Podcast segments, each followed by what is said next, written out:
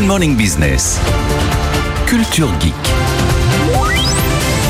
Anthony, c'est peut-être le plus gros projet en cours d'Elon Musk. Il a beaucoup de projets, euh, Elon Musk, en cours. Optimus, son robot, hein, avec euh, ce nom qui fait évidemment penser à, Transformers. Il y a la dernière version qui a été dévoilée. Ça vous a épaté Absolument. Les progrès sont très spectaculaires en l'espace de deux ans parce qu'on est beau, on s'est beaucoup moqué d'Optimus. Je ne sais pas si vous vous souvenez de la première apparition de ce robot. On en avait parlé à l'époque. C'était un homme avec une combinaison. Exactement. C'était un comédien dans un costume de latex. On se disait, mais, mais c'est quoi ce truc? Qu'est-ce qu'il nous fait, Elon Musk? Et en fait, bah, comme souvent avec Elon Musk, au début, il, bon, il, troll un peu. Et puis deux ans plus tard, les ingénieurs de Tesla ont beaucoup bossé et on se retrouve avec Optimus Gen 2 et on a beaucoup moins envie de rigoler parce que pour le coup. Et là, c'est plus du tout un homme dans une combinaison. Ah là. là, on a un vrai. Mais là, les images qu'on voit sur RMC Découverte, ce sont des vraies images. C'est des vraies images. qu'il a une fluidité. Non, non, non. C'est voilà, absolument. Donc ce sont, vous avez complètement. C'est le mot qui m'est venu à l'esprit aussi. C'est la fluidité, c'est l'agilité, c'est d'un point de vue esthétique d'abord très abouti. Moi, je trouve assez joli. On dirait, il a un petit côté euh, Stormtrooper de Star Wars avec un casque noir euh, façon Daft Punk. On le voit bouger. Alors, il y a encore des progrès à faire, mais il est beaucoup plus rapide. On dirait qu'il a mal au dos. il a un peu mal au dos. C'est vrai, il a un peu mal au dos, mais ça va sûrement s'améliorer. Fabien Chamblanc dans l'oreillette qui me dit on dirait Joe Biden.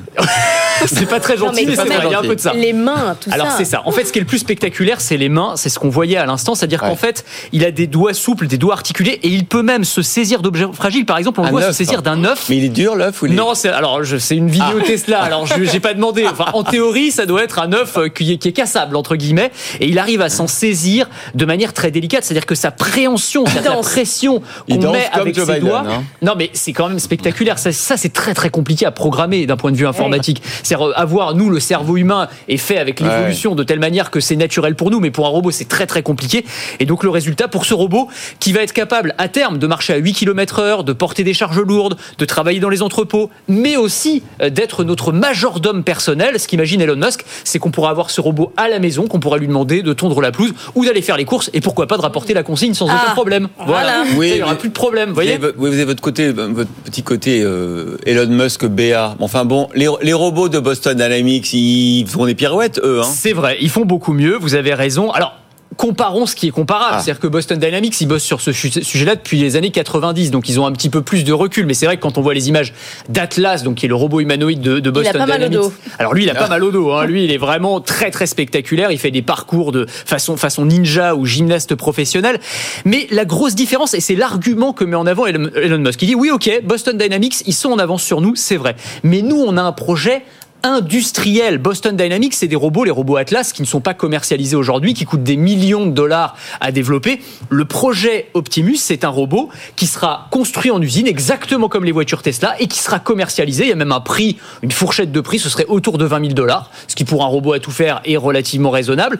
Mais en gros, ce qu'il qu'il imagine, c'est que demain, on pourrait produire euh, des robots exactement comme on produit des voitures, et même plus. Il nous dit, Elon Musk, que le futur de Tesla, c'est ça. Demain, il vendra plus de robots robots que de voitures et il donne ce chiffre qui est absolument vertigineux. La demande pour ce genre de robot majordome dans les usines et chez les particuliers pourrait se situer entre 10 et 20 milliards d'unités. Ah Vous imaginez le truc? Alors ça va poser même, y compris une question de, de ressources, c'est-à-dire euh, les métaux rares pour construire ces robots. Je sais eh pas où ben on va les trouver. Ah, il y aura des consignes à robots. Il y aura probablement des consignes à robots, ah, j'espère.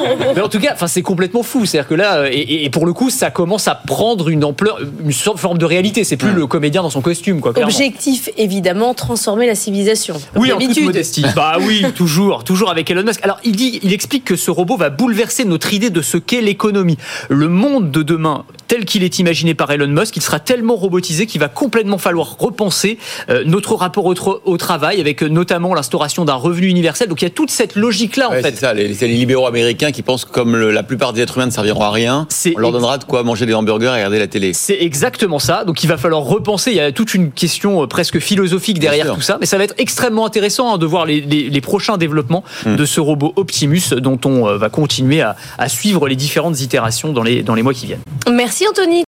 Et si vous aimez la tech et l'innovation, je vous propose de me retrouver dans Le meilleur reste à venir. C'est le podcast qui veut vous donner envie de vivre en 2050, à retrouver sur le site de BFM Business et sur toutes les plateformes.